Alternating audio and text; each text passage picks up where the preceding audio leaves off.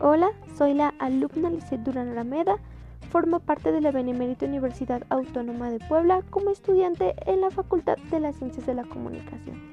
Y hoy hablaré un poco sobre el lenguaje como reflejo de la cultura, tomando como ejemplo el lenguaje silbado. Los hablantes van adaptando su lenguaje de acuerdo a las necesidades que surgen de su contexto sociocultural.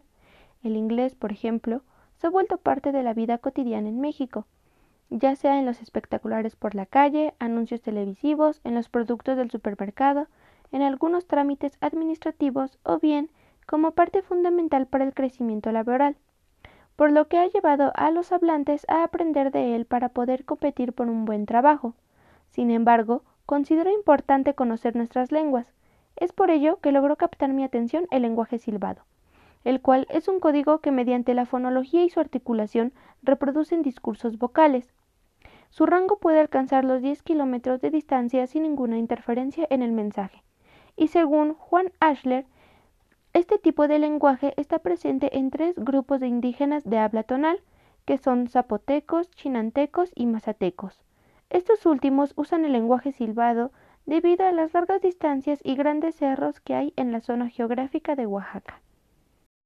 El lenguaje silbado, cito a Ashler, permite transmitir ideas no previamente convencionalizadas en determinados tipos de silbidos.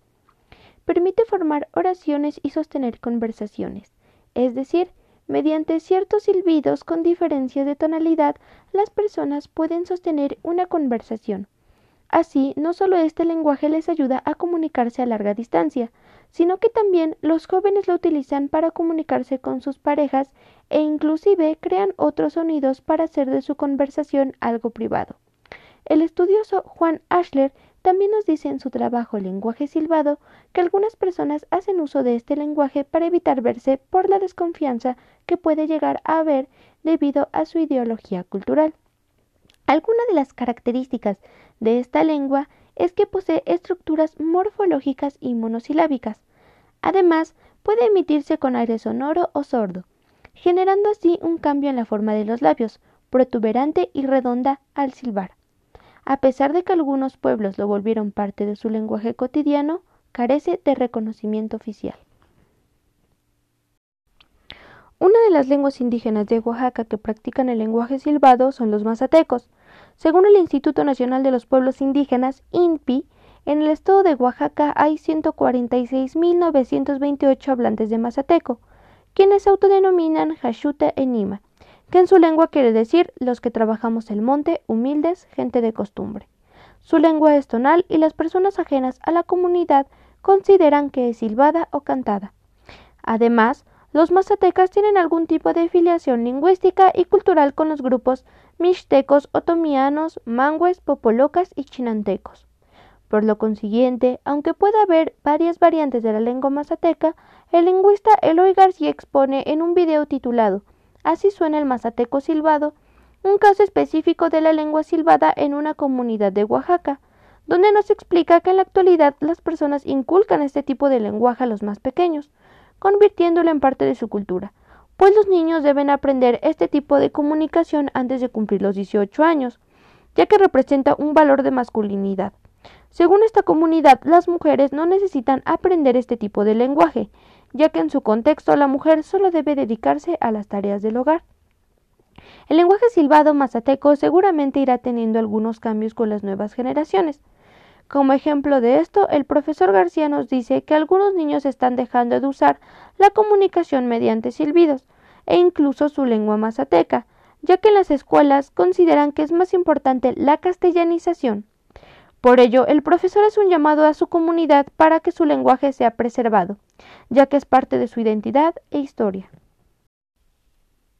Otro posible caso donde se observe una transformación en el lenguaje mazateco y específicamente el silbado es la comunicación que se da entre las parejas, ya que al comunicarse por medio de silbidos ambos crean nuevos códigos para evitar compartir su conversación con los demás oyentes, generando así un lazo más íntimo, y dando pie a que también las mujeres sean hablantes de la lengua silbada, no solo los hombres.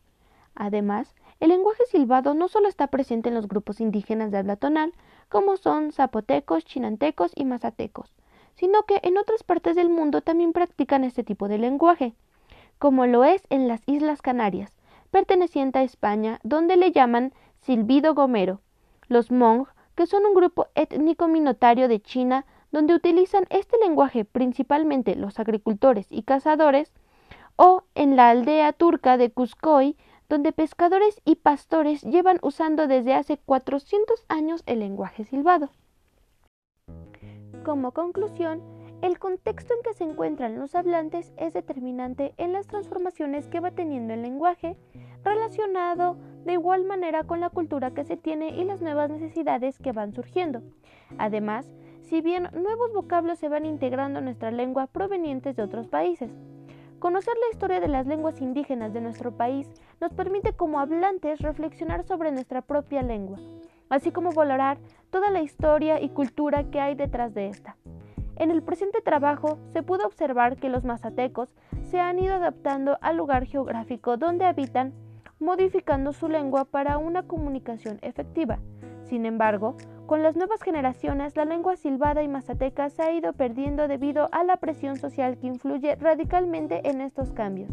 Por ello, solo está en nosotros darle el valor al lenguaje mazateco y al lenguaje silbado, para que pueda ser reconocido y preservado. La lectura expresiva es aquella que permite conectar con los receptores por medio de la entonación e intención que se le da al mensaje por medio de la voz, con el propósito de motivar a los receptores a imaginar y conectar de manera emocional, sin olvidar que la fluidez al hablar permite que el receptor capte mejor la información. Con esto damos fin a este podcast. Espero que les haya gustado y haya sido de su agrado. Gracias.